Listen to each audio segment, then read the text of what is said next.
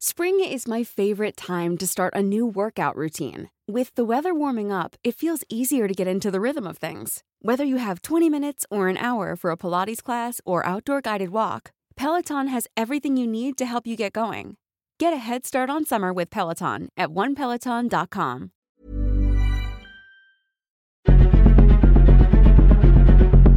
Exploremos las razones detrás de la desigualdad y la impunidad en nuestra sociedad. Contaremos casos y los explicaremos. Presentaremos aquellas historias que interesan a la gente. Esto es La Injusticia de la Justicia con Ricardo Rafael, Periodismo Judicial.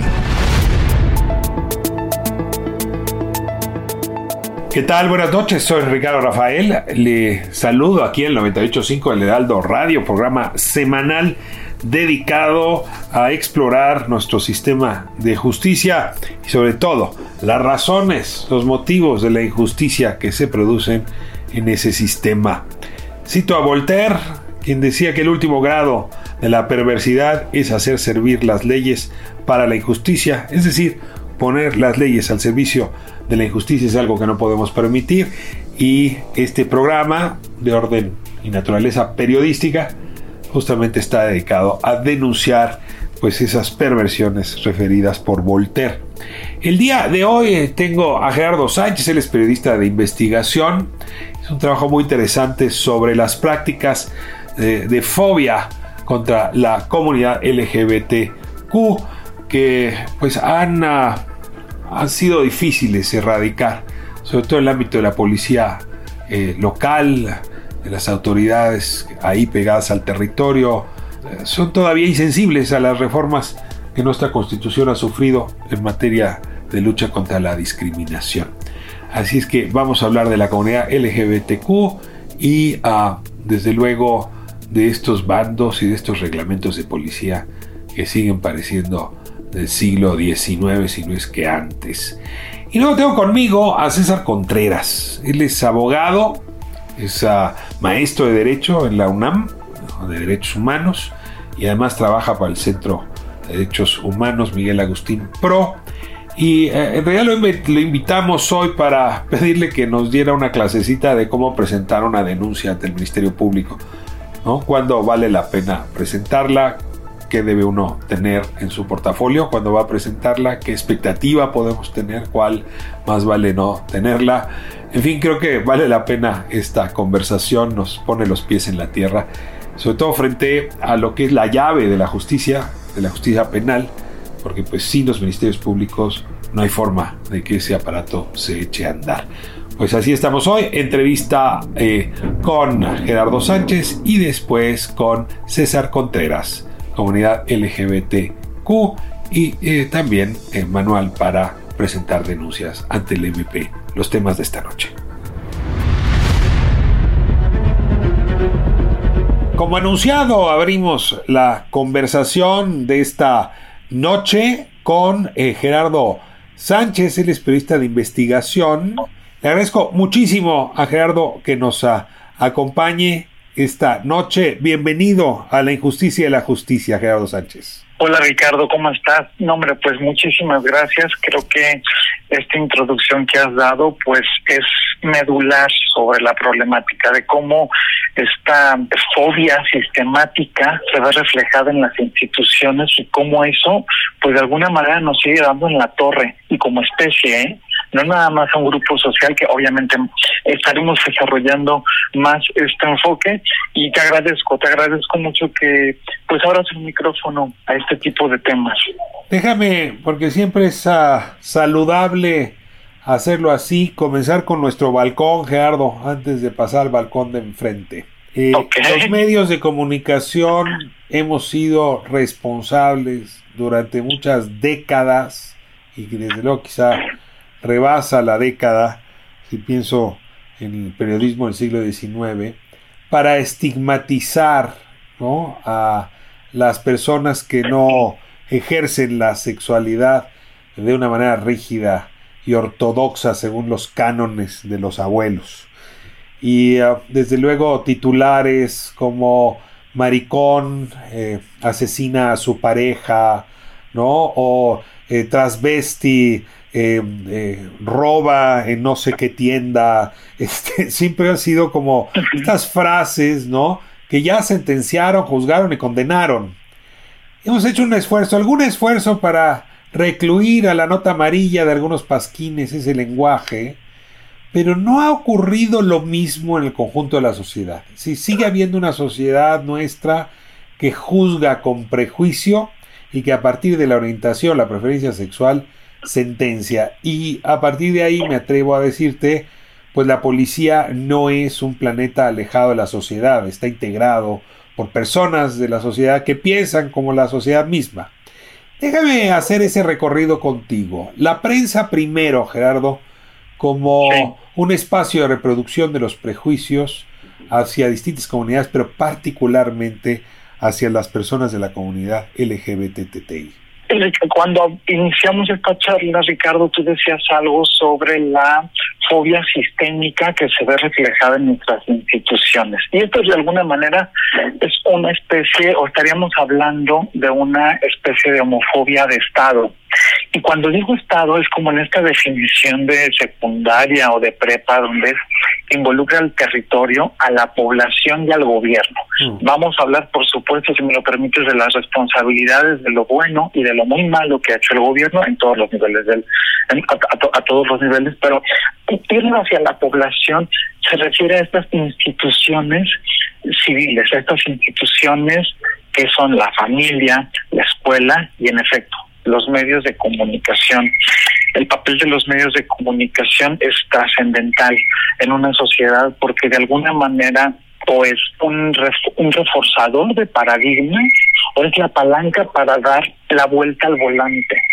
Y lo que hemos visto es cómo los medios de comunicación de pronto han replicado este estigma tóxico hacia un sector de la población bueno, ahora porque estamos hablando de población LGBTI, pero si nos ponemos a ver todos los eh, contenidos pues misóginos, racistas que de pronto llegamos a ver, nos, nos muestra como si los medios de comunicación hacen un eh, efecto de replicar esta eh, dinámica tóxica colectiva.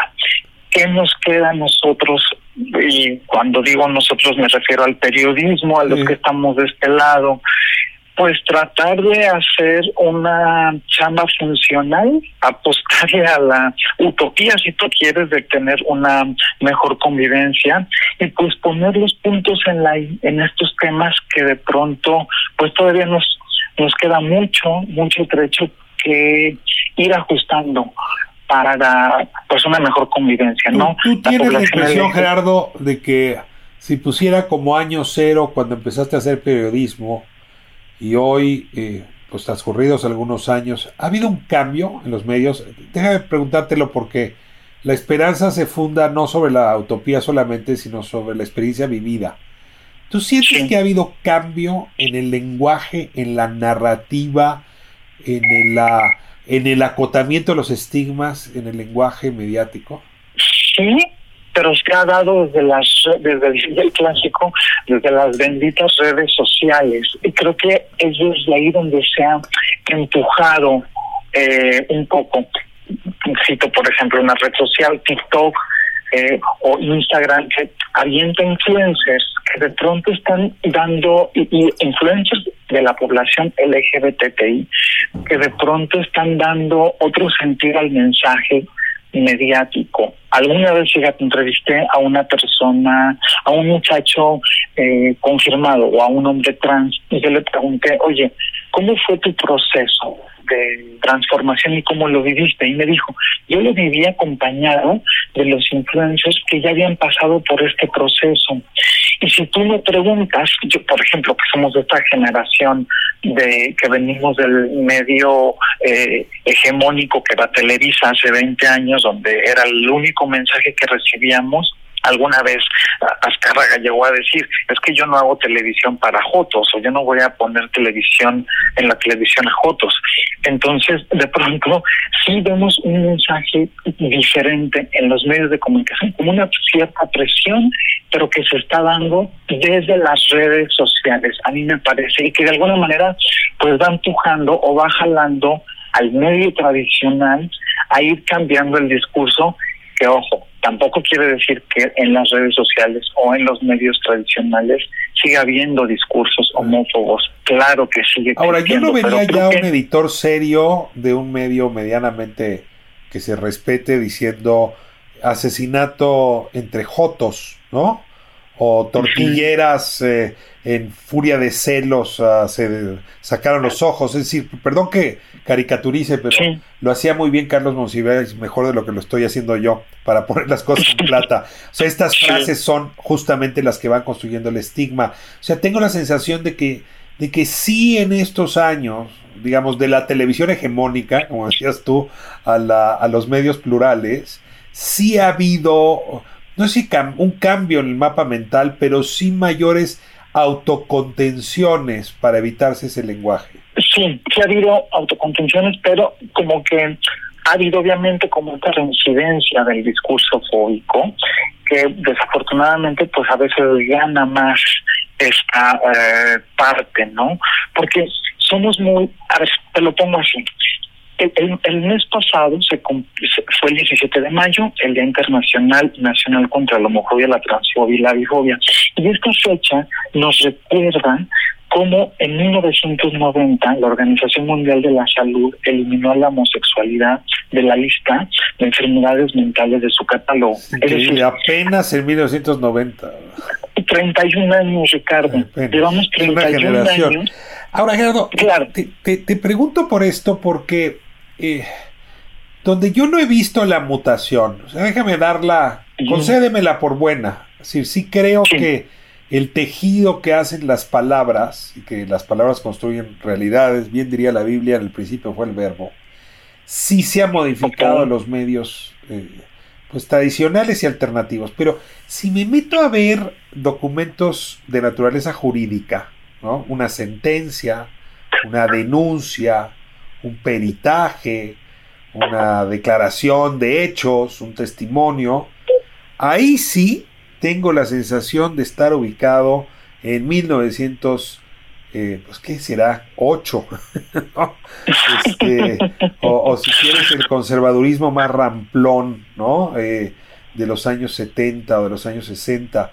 Yo, yo sí, sí, sí te pregunto, cómo hacer para modificar ese lenguaje eh, eh, y, sobre todo en esta lógica donde pues las redes sociales no entran, ¿eh? porque en lo que se dice en un tribunal, lo que se dice en un juzgado, ahí todavía estos influencers no tienen ninguna influencia, perdón que lo diga así. Sí, es que mira, ahorita que decías de las fechas, hay un investigador de la Universidad de Columbia que dice que de hecho eh, tenemos las mismas referencias fóbicas de hace dos siglos, ¿eh? o sea que decir 1908, es, nos quedamos todavía un poquillo, un poco cortos, pero en efecto, ya yéndonos hacia la eh, pues estructura eh, gubernamental o a la jurídica, la autoridad, por supuesto que es ahí donde se vive la experiencia más eh, pues fóbica, no desde esta parte. creo que y esto pues ya irnos metiendo también un poquito estas nuevas políticas, vimos cómo el Instituto Federal Electoral aprobó, o bueno, instruyó a los, a los partidos a, a que pusieran candidaturas de la diversidad, fueron muy pocas, pero todavía vemos como hay trampas sistémicas que se traducen en los eh, en los juicios, en una disposición de un juez, pero también vemos cómo ha habido candidaturas que puedes creer que se hicieron pasar por gente de la comunidad LGBTI para acceder al requisito sin serlo. Entonces, ayer hablaba con una activista de Tijuana. Exacto. Y entonces estamos, bueno, de verdad en el odio, Ricardo, porque bueno, y aquí sí es como ser una crítica, pues, como pareja. A ver, sabemos que los partidos conservadores ya sabemos cuál es lo que lo que esperamos de ahí. Pero cuando volteas a ver a la izquierda, o a los partidos, en este caso Morena o la 4T, de pronto ves que también hay gente de ahí que se hace pasar te digo, ese caso del chico de Tijuana, que hay un regidor que se hizo pasar por eh, comunidad LGBT, ahorita lo están impugnando porque ganó la elección. Es cuando dices, híjole, que, ¿de dónde está? Exacto, ¿de qué nos agarramos como, como sociedad? Entonces, si ya vemos que el aparato de gobierno no está funcionando tan bien, me regreso a tu pregunta inicial.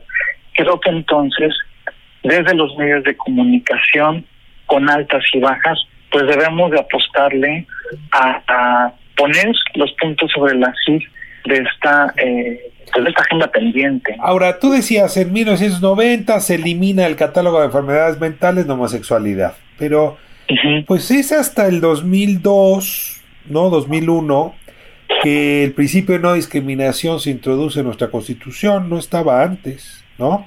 Eso es todavía más reciente. Y en efecto, donde se prohíbe discriminar por razones de orientación, preferencia sexual, por cierto, una gran discusión en ese momento, porque Diego Fernández Ceballos no quería que quedara esta, esta este elemento, pero bueno, finalmente está. Y la, la idea es que la Constitución es el primer lugar donde el texto de Estado, el texto institucional comienza a cambiar.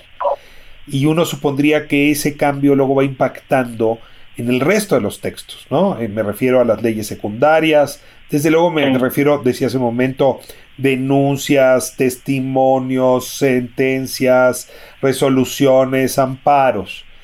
Y en este sentido, tú haces una investigación bien interesante de cómo está el lenguaje en los bandos de gobierno en los reglamentos de orden público, en los reglamentos que rigen la actuación policial a nivel municipal. Es decir, como esa colita que acaba siendo bien importante para la vida cotidiana de los ciudadanos, donde el cambio constitucional tendría que impactar. Yo, yo te entiendo cuando dices hemos avanzado muy poco, pero aquí siempre pues es vaso medio lleno, medio vacío, ¿no? la reforma constitucional tiene que impactar de alguna manera, pero por tus reportes, tus investigaciones, pareciera que no ha llegado al nivel municipal de estos instrumentos y ahí te rogaría que nos eh, expusieras un poco los hallazgos con los que has topado. Dices algo increíble, Ricardo. Es que es mejor, ¿no? Ver los vasos medio llenos o ver los vasos medio vacíos. El problema de la diversidad es que los vacíos de estos vasos siguen cobrando vidas, sigue habiendo una segregación. Este reportaje o este trabajo periodístico que presenté se, publicó el mes pasado en eh, la en, la plataforma Aristegui Noticias, en la plataforma Cultura Colectiva Noticias, me dieron oportunidad de publicarlo y es un ejercicio que justamente después de ver lo que pasa en las redes sociales, cómo policías municipales son responsables de agresiones hacia la población civil. Recordamos el caso de la joven hondureña o una eh, pareja de, de, chicos que se estaban dando un beso en Tulum y los querían meter a la cárcel un poco como esas pesquisas que ocurrían en los años 60 en Nueva York que, la policía era como una, uh, quien perseguía, quien ven a la diversidad como un delito y de pronto este, eh, eh, este trabajo que reúne testimonios, que reúne opiniones de expertos, pues nos hace ver cómo aún lo que tú decías, las leyes, las grandes leyes, todavía no bajan a lo local o a lo municipal. Eh, me decía uno de los entrevistados, de los expertos que incluso en el ámbito rural puede haber una persecución policíaca que se queda en el vacío, porque lo que vemos en las redes sociales solo es la punta de, del iceberg. Y este trabajo que pueden consultar nos habla también de cómo hay vacíos legales en los reglamentos municipales, no hay una capacitación a las policías. Retomamos este ejercicio de la fobia sistémica que está presente todavía en la población y toda esta suma de elementos nos hace un entorno tóxico para la comunidad diversa. Y entonces hay revisiones arbitrarias acoso, violencia verbal, hay extorsión, eh, eh, les inventan delitos, hay, el caso de dos chicas que incluso eh, la patrulla se las lleva a dar este el paseo, ya sabes, las suben les dan vueltas a las manzanas y hasta que los policías les dijeron a las chicas, bueno, a ver, dense un beso y las soltamos. Entonces es muy fuerte que de pronto la autoridad municipal sea quien violente a la comunidad diversa. Y un poco el ejercicio o la intención de este trabajo es eso, poner sobre la mesa cómo se vive a nivel eh, local la discriminación desde las autoridades.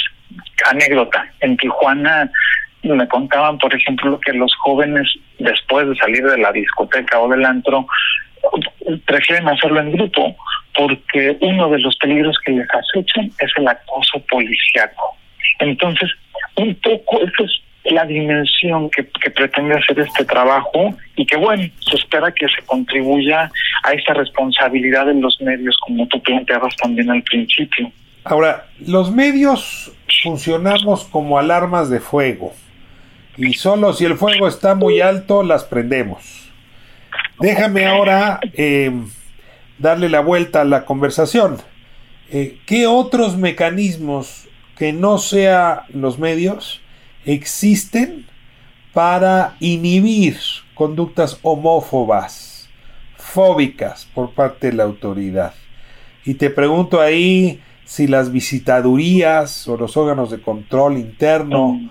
de las fiscalías sirven de algo, si los órganos de control interno de las policías sirven de algo, si las denuncias judiciales pueden inhibir. Es decir, te, lo pregunto directamente, ¿cómo hacer para que el carro avance un poco más rápido en la dirección de la dignidad y, como decías, de la no violencia por razones de orientación o preferencia sexual? Yo creo que, híjoles, bueno, de entrada eso, lo que tú dices, los medios lo tenemos que poner, bueno, los medios que queramos hacerlo. Eh, o, que no sabes es como un poco pues un tema un poco por el interés político por el interés comercial o insisto el interés moral de los medios de comunicación decidirán decidiremos qué tema llevarán. Pero bueno al margen de eso los que sí queramos estar en de este lado de la denuncia pública es como ponerlo y recuerdo mucho que uno de los expertos a los que entrevisté me decía sabes que Gerardo de nada sirve que, por ejemplo, las comisiones de derechos humanos sean, uh, deberían de cambiar un poco, deberían de darles, ya sabes, lo que siempre hablamos y no se hace, ponerles más dientes, que sean vinculatorias sus eh, recomendaciones, que, eh, por ejemplo, no sea el Ejecutivo quien ponga o quien asigne, y a nivel local y federal, ¿eh? quien asigne a los eh, representantes de las comisiones de derechos humanos, porque normalmente ay, estamos todavía no sabemos ser servidores públicos en México y entonces nos gana o les gana el asunto político. Sí, de, de volverse, de disciplinarse. Gerardo, pues te agradezco muchísimo que nos hayas llamado la atención al respecto de este tema. Gerardo Sánchez, el periodista de investigación. En efecto, pueden encontrar su más reciente investigación en Aristegui Noticias, ¿no? en, la, en el portal, eh, pues ah, para entender cómo se está comportando la autoridad local. Y sí, como decía Gerardo, así como tratan a la población LGBTTI con uh, discriminación, pues en realidad hay muchas otras comunidades que enfrentan estigmas que aunque son distintos acaban produciendo el mismo resultado. Es que vale la pena estar al pendiente. Y bueno, yo sí me quedo con la idea, Gerardo, de que hay que litigar estos asuntos, que hay que presentar denuncias. Entiendo que hablemos de las comisiones de derechos humanos, pero pues ahí está el derecho penal también para protegernos, ¿no? Está prohibido discriminar, la Constitución así lo establece y comete un delito, ¿no? En la autoridad que eh, incurre en estos estigmas para su actuación. Fíjate que en un momento más voy a tener con nosotros eh, también a, César Contreras, él es abogado del Centro PRO. Eh, y, justamente para hablar cómo se presentan estas denuncias, o sea, porque luego no sabemos a qué ventanilla acudir, qué ventanilla tocar, es que vamos a también a dar, pues a manera de manual, ¿no? El, el 1, 2, 3 de cómo denunciar porque sí me parece que ahí está parte del asunto que desde luego acompaña la denuncia mediática o la mediática a la judicial. Te agradezco muchísimo tu intervención, tu participación en este programa, Gerardo, y aquí está la puerta abierta para adelante. Muchísimas gracias, Ricardo. Un buenas noches a ti y al público que nos escucha y seguimos eh, a, la orden. Buenas noches, esto es 98.5, el Heraldo Radio, la justicia de la justicia. Volvemos en un momento. La justicia, con J mayúscula, continúa por lo general siendo injusta en nuestro país. Esto es La injusticia de la justicia con Ricardo Rafael.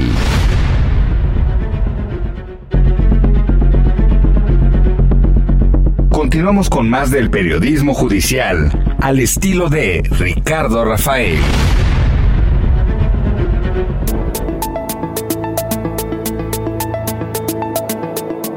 Estamos de vuelta en La Injusticia y la Justicia. Tengo conmigo hoy a César Contreras. Él es abogado del Centro de Derechos Humanos Miguel Agustín Pro. Es también profesor de Derecho en la UNAM, en la misma materia, Derechos Humanos. Y bueno, pues ya escuchábamos a Gerardo Sánchez hace un momento las dificultades que viven pues algunas de las poblaciones eh, que marca mayor vulnerabilidad frente a la justicia, la población LGBTI. Y, pues no, no siendo la única población, en realidad la mayoría de nosotros somos vulnerables cuando llegamos a una agencia del Ministerio Público. Esa ventanilla tan importante para echar a andar la justicia es una ventanilla que está cerrada no con un candado, sino con varios. Y por eso le he pedido a, César que hoy nos dé una suerte de, no sé, consulta o, una explicación de manual de cómo prosperar, cómo tener éxito ante la difícil tarea de visitar a un MP. Le agradezco a César que nos acompañe. Buenas noches aquí en la Injusticia de la Justicia 98.5 Lealdo Radio. Gracias por acompañarnos. ¿Qué tal, Ricardo? Buenos días. Eh, un gusto estar contigo y con Buenas noches, ¿eh? Ya hace ratito que se puso el sol. Buenas noches también. Me decías, te agradezco muchísimo que estés con nosotros. Muchas gracias. Eh, pues efectivamente eh, es un reto en nuestro país, primero denunciar, pero también para empezar tomar la decisión de denunciar, porque sin duda es eh, causa temor, hay mucha desconfianza en las autoridades en gran parte del país y los ministerios públicos no son la excepción, por el contrario, son de las principales autoridades que causan un temor muchas veces fundado de eh, aproximarse a las autoridades a denunciar. Entonces, el primer paso, por supuesto, es considerar, hacer las valoraciones de seguridad necesarias para tomar la determinación de, de denunciar, pero es bien importante también tomar en consideración ciertas herramientas que vamos a necesitar a la hora de denunciar. Primero, es muy probable que al momento de acudir al Ministerio Público se pueda, se, requiera una relatoría de los hechos, es decir, contar cómo ocurrió la historia. Y para ello es muy importante tener eh, en orden cronológico, tratar de recordar, quizás describir todo lo que ocurrió relacionado con los delitos que se quieren denunciar y también tener muy claro que eh, gran parte de la construcción de, los hechos dependerá de nuestra memoria, pero también de los elementos que nosotros tengamos, nosotras tengamos también de eh, las pruebas con las que podamos contar y que queramos proporcionar al Ministerio Público. Ese es nuestro derecho. Primero es un derecho denunciar, no es una obligación, es un derecho y también es un derecho poder proporcionar pruebas al momento de denunciar para que se incorporen. A ver, déjame que detengo aquí porque eh, con un, un, nada más un breve prólogo, que me parece muy importante lo que estás diciendo, me gustaría ponerlo en contexto. Eh, en nuestro país no ocurre como en la mayoría de los programas de televisión que luego nos educan, ¿no? Eh, jurídicamente. En otros países uno acude a la policía y presenta la denuncia ante el policía y el policía empieza la investigación. En nuestro país para que la investigación se abra hay que ir ante un ministerio público. Y, esto es pieza clave porque pues si esa puerta de entrada no funciona, la denuncia no funciona y por lo tanto la investigación tampoco y por lo tanto que se obtenga justicia menos. En este sentido, tener éxito en el acto de presentar una denuncia es clave. Y yo aquí, déjame hacerte la primera pregunta más obvia. Si me roban un celular, yo denuncio nada más si tengo seguro y entonces me lo pide el seguro para cubrirme parte del costo. Si me roban una cartera, pues denuncio si tenía documentos importantes, si no, mejor la dejo pasar. Si se meten a mi casa, pues depende de lo que me robaron y si hay también otra vez seguro. Es decir, siempre estoy haciendo un cálculo costo-beneficio entre a pasar seis horas o quizá dos días en el MP o mejor dejarla pasar. Y aquí viene la pregunta más rara que te puedo hacer. Dime por qué tendría yo que denunciar o qué criterios tendría que tener en mi cabeza para presentar una denuncia o qué criterios tendrían que empezar para decir mejor ahí muere y para la próxima. Claro, esto ya es mucho más de, consejo, ¿verdad? Basado mucho en la práctica y, y, no tanto en lo que dice la ley. En la ley perfectamente, aunque no hubiera ninguna evidencia y fuera la cosa más mínima, se puede denunciar un robo, así fuera un chicle, ¿no? pero, en, la, vida real, en la vida real lo corre distinto. En la vida real es un distinto, como dices, y es fundamental contar con primero una valoración de qué tanto eh, eh, digamos, qué tanto ha sido el daño que, que se me ha ocurrido tanto en mi patrimonio, en mi vida, en, en lo personal. Eh, y también los elementos con los que se cuenta, muchas veces probatorios para poder hacer esa, esa denuncia, es decir, contar con facturas, por ejemplo, si es un robo de vehículo o de algún objeto de, de gran magnitud, es bien importante porque eso prueba la existencia primero de que si había un objeto que era de mi propiedad y me ha sido robado. De no tener esas facturas o no tener esa, esa evidencia en principio, es difícil que se pueda prosperar en una investigación también la identificación o el grado de probabilidad de poder ubicar a los responsables, ¿verdad? Porque también eh, muchas veces es pues un robo en donde ni siquiera había la persona o eh, e-, ese tipo de cuestiones. Pero dependerá mucho también del caso y aquí quisiera hacer una acotación en el tema de violencia sexual. Muchas veces también las víctimas de violencia sexual dicen, bueno, entonces como yo no tengo pruebas de que eh, viví una violación o enfrenté un abuso sexual, eh, pues entonces no vale la pena denunciar. Y aquí sí es importante recordar no solamente a la ciudadanía, sino a los propios servidores públicos, que la violencia sexual implica también una valoración donde el testimonio de la víctima es fundamental, es decir, no necesitarías otra cosa más allá del testimonio de la víctima para creerle y para en principio arrancar una investigación, emprender una investigación que condujera a, a, los responsables. A ver, déjame entonces voy despacio. Primero, necesito contar con pruebas. Si no tengo facturas, evidencias, fotografías del bien robado, de quién lo puede haber robado, lo más probable es que no prospere. Entonces, algo de material probatorio tengo que tener. Segundo, cuantía. Si te robaron 3 pesos no es lo mismo que si te robaron 300 o te robaron 3 mil. Y en ese sentido, pues sí vale la pena asumir que el Estado va, el gobierno va a invertir recursos en esa eh, pues denuncia, en esa investigación y que ahí hay que hacer pues un cálculo, ¿no? De costo-beneficio.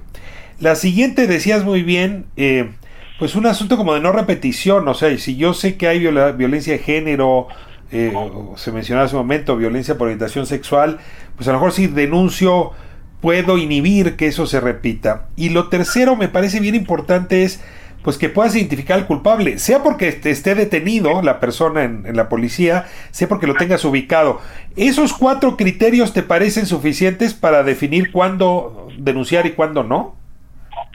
Sí, yo nada más agregaría un último, que quizá es muy obvio, pero eh, que, tiene que ver con cuestiones de seguridad. Por supuesto, también eh, en, diversas partes del país, las fiscalías, los ministerios públicos eh, y las instituciones de seguridad pública pueden estar coludidas en la comisión de ciertos delitos. Por supuesto, con una obviedad, pero si, si, si es si la probable autoría de los delitos proviene de las propias fiscalías o ministerios públicos, eh, eh, también es, es recomendable ver eh, alternativas. Hay diversas. También se puede intentar denunciar eh, por la relevancia, por la trascendencia de los hechos ante, por ejemplo, si es una fiscalía local la que comete un cierto delito, pensemos desaparición forzada de personas, eh, denunciar ante el Ministerio Público Federal es una opción también. A ver, te tengo aquí, es que lo que dijiste no puedo pasarlo rápido por alto.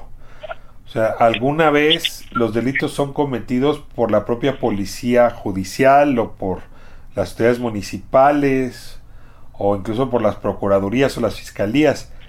Entre los criterios que debo tomar yo en considerar como ciudadano mexicano es esa colusión, porque denunciar puede significar que el boomerang se me regrese.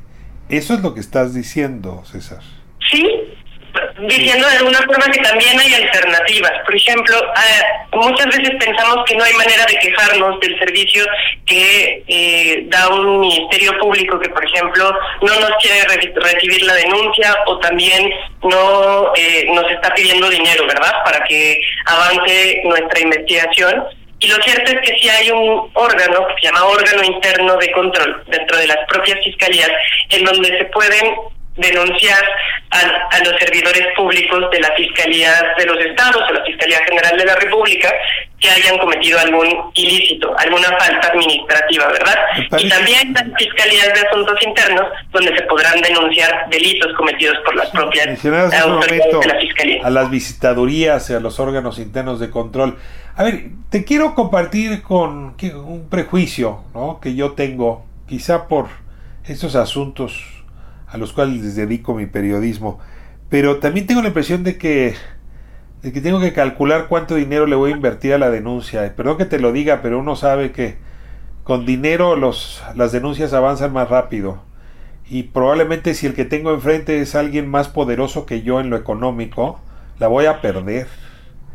Entonces aquí también, digo, supongo que las visitadurías y los órganos de control me, me pueden respaldar, pero luego eh, eso inhibe, ¿no? Saber que no sé, que el delincuente que tengo enfrente no es un delincuente común, sino que tiene muchos recursos y tiene dinero y que me la va a voltear, voy a acabar yo en la cárcel si voy y lo denuncio. Pienso en una mujer, ¿no? Violada, agredida sexualmente frente a, no sé, ¿no? Una eh, integrante de una red de trata. Entonces aquí te pregunto, ¿cómo, cómo lidias internamente con esa con esa asimetría, ¿no? Que también te inhibe para denunciar y uno dice, no, mira, y muere, mejor volteo para otro lado que la vida se lo cobre y que sea más bien Dios o la fortuna quien se encargue de imponer castigo, porque aquí la justicia no lo va a hacer. Qué pregunta tan difícil, Ricardo. Yo en principio lo poco que puedo dar de luz sobre esta pregunta es que hay, eh, muchas veces pensamos también a la hora de denunciar, bueno, pero no tengo un abogado. ¿Qué puedo hacer para tener un abogado sin que eso me cueste la millonada que normalmente cuestan eh, los abogados eh, particulares? En ese sentido, decir que, eh, digamos, las víctimas de delitos y de violaciones a derechos humanos tienen como derecho a contar con un asesor jurídico gratuito proporcionado por el Estado. ¿Cómo se hace esto? Generalmente hay comisiones de víctimas, eh, comisiones de atención a víctimas en los estados y también en la federación que tienen el deber de proporcionar un asesor jurídico cuando se le eh, a, las víctimas que así lo soliciten para que entonces sean ellos quienes se hagan quienes se hagan cargo de las particularidades o de los momentos más difíciles, ¿verdad? Que requiere un, un procedimiento de investigación penal y luego un proceso penal. me parece muy importante lo que estás diciendo. Vamos a suponer que yo acabo de ser víctima de un delito déjame regresar al ejemplo de la violación. Quizá antes de ver al Ministerio Público, lo mejor es que vaya a ver yo al Instituto de Defensoría Pública, a los defensores de oficio, o que vaya yo a las comisiones de víctimas y ahí les lleve mi caso antes de presentarme en la oficina del Ministerio Público. De esa manera, ellos me pueden ayudar a presentar la denuncia con mayor fuerza, solvencia, que si solamente me paro ahí solita o solito con un familiar a tratar de que me atiendan. ¿Eso es lo que estás diciendo? Efectivamente, sí tienen el deber de hacer esto. Ahora, también no quisiera generar falsas expectativas en que funcionan perfectamente estos sistemas, ¿verdad? Tienen sus retos. Uno de los retos es que en muchos estados de la República no están consolidados estos sistemas de... Eh, proveer abogados gratuitos a las personas, especialmente a las víctimas, y por lo tanto la cantidad de personal que hay es muy poca y la cantidad de trabajo que tienen es mucha, y eso también es un reto, o falta de capacitación incluso también en, en estos servidores públicos, pero de todas maneras sí decir que, como bien dice Ricardo, pueden acudir a las comisiones de atención a víctimas de los estados eh, y en ciertos casos también a las defensorías de los, de los estados. Ahora, yo aquí tengo entendido que la Defensoría Federal, el Instituto Federal de Defensoría Pública, atiende a víctimas independientemente de que los delitos cometidos en contra de ellas sean del foro local o del foro federal. En otras palabras, no importa, o sea, yo puedo ver a un defensor público federal, no importa si el delito que quiero denunciar sea local. Te, te pregunto si no sería tu primera recomendación. Pues en realidad sí, ahí sí me parece que, que lo ideal es eh, tratar de agotar otras instancias, porque eh, la Defensoría Pública Federal tiene su principal carga de trabajo en defender imputados u otras materias relacionadas eh, con exclusión de la atención a víctimas. En situaciones excepcionales pueden atender a víctimas, pero no es lo más común y no es lo más... la condición de víctima sería lo, lo, lo óptimo. Bueno, ahora déjame eh, mover eh, eh, la conversación hacia los recursos con los que cuenta el Ministerio Público.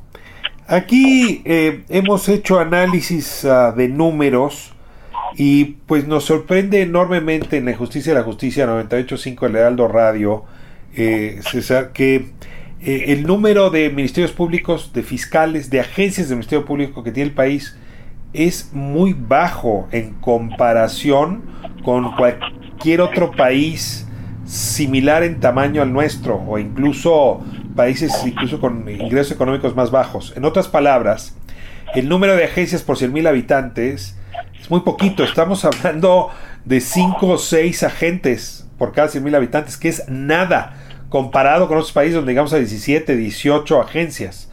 Entonces, en ese sentido, pues es un bien escaso el Ministerio Público. ¿Cómo le haces para llamarle la atención a un Ministerio Público que tiene una carga de trabajo enorme, pues porque no hay suficientes colegas suyos haciéndose cargo de estos expedientes?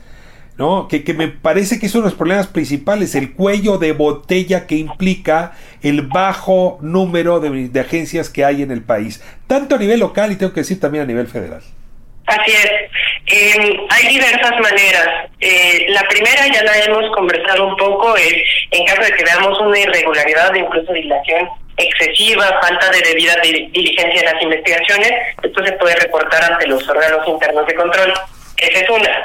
La, la segunda es también se pueden presentar quejas, por ejemplo, si se tratan de delitos relacionados con violaciones a derechos humanos, quejas ante las comisiones de derechos humanos de los estados o la Comisión Nacional de los Derechos Humanos, en el caso de los, eh, de los casos federales, y eh, esa queja igual explicando cuál es la situación, hay maneras de presentarla siempre en línea, a través de un correo electrónico, a través de un sistema en línea, y la tercera vía que hay también para eso es, por ejemplo, si yo le pido a un ministerio público, la recomendación siempre es hacer las solicitudes al ministerio público por escrito. Si le pido realizar ciertas diligencias y el ministerio público se niega, me responde por escrito que no las va a realizar y eso es injusto, entonces también hay la opción de acudir a reclamar las omisiones del ministerio público ante el juez de control. Eso para las investigaciones del nuevo sistema de eh, justicia penal, que ya de nuevo no tiene mucho,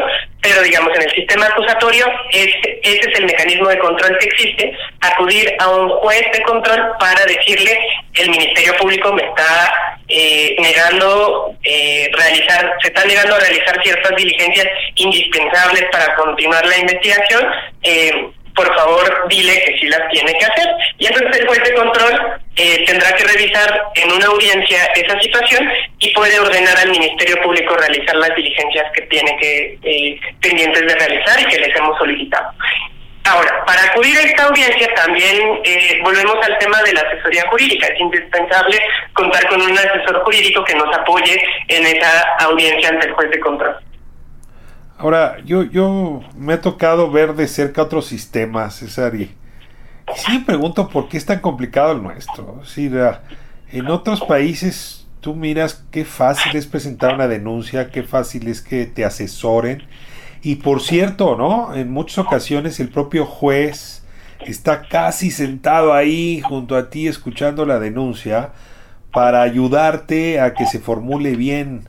Si luego no para los asuntos penales más complicados pero sí hay una suerte como de distancia enorme entre el juez, que es el último que va a escuchar eh, pues tu queja, ¿no? Tu denuncia, y tú como víctima que la sufriste, ¿no, te parece que el sistema sigue siendo muy arcaico? Por lo menos todavía tiene demasiados pisos entre, entre víctimas y quienes puedan resolver el agravio.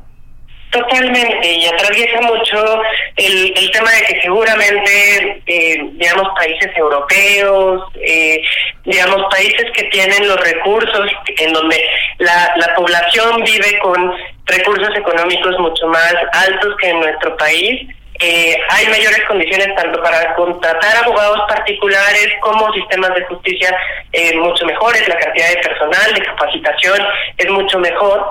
Eh, y en nuestro país, sin duda, la desigualdad eh, estructural atraviesa la impunidad, ¿no? La impunidad es consecuencia también mm. de las desigualdades económicas en las que vivimos en nuestro país y, y sin duda son los retos más importantes, además de la violencia que hay en nuestro país, ¿no? En otros países probablemente la, la denuncia de un robo de vehículo puede ser prioritario, pero en nuestro país con más de 80 mil personas desaparecidas en un país donde hay más de 300 mil personas eh, que han sido asesinadas en los últimos años.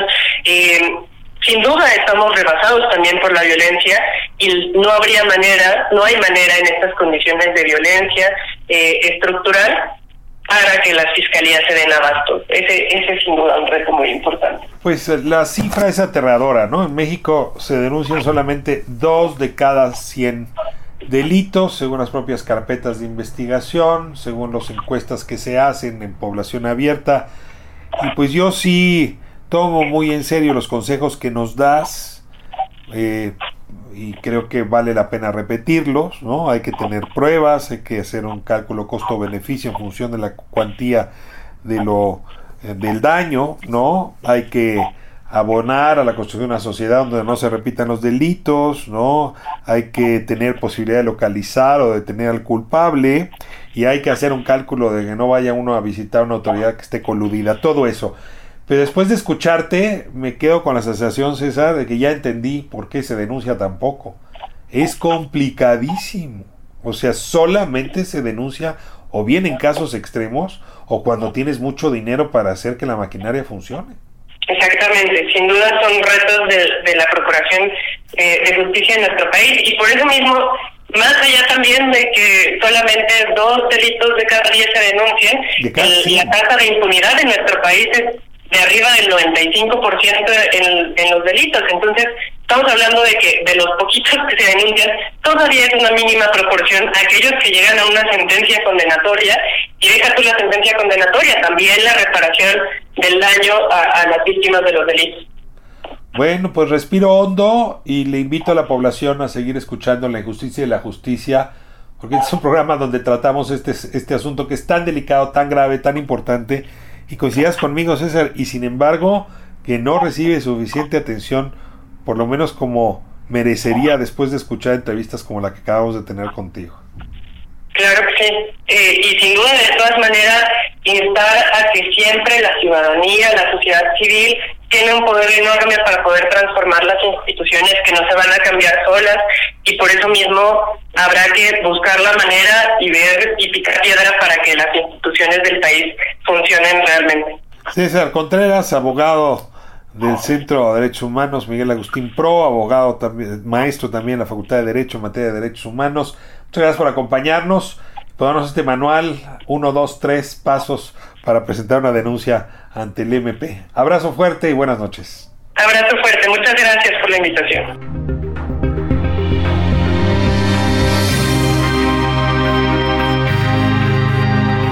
cerramos, cerramos la justicia. La justicia esta edición todos los jueves aquí en el Heraldo Radio 985 sobre estos temas que tendrían que importarnos a todos y a todos porque cuando una injusticia así puede ser fabricada a cualquiera nos puede tocar en algún momento. Próximo jueves aquí a las 9 de la noche 985 del Heraldo Radio.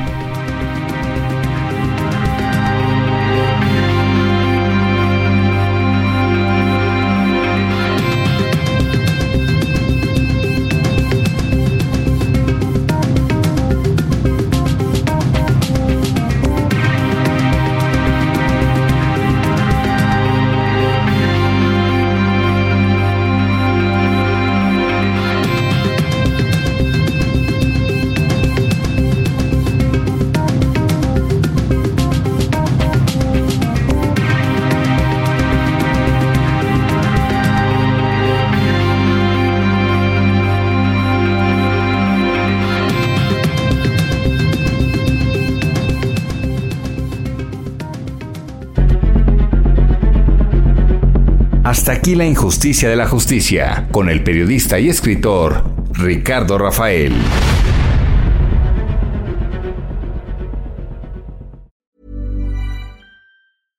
How would you like to look five years younger? In a clinical study, people that had volume added with Juvederm Voluma XC in the cheeks perceived themselves as looking five years younger at six months after treatment. Look younger, feel like you. Add volume for lift and contour in the cheeks with Juvederm Voluma XC. Reverse signs of aging by adding volume to smooth laugh lines with Juvederm Volure XC.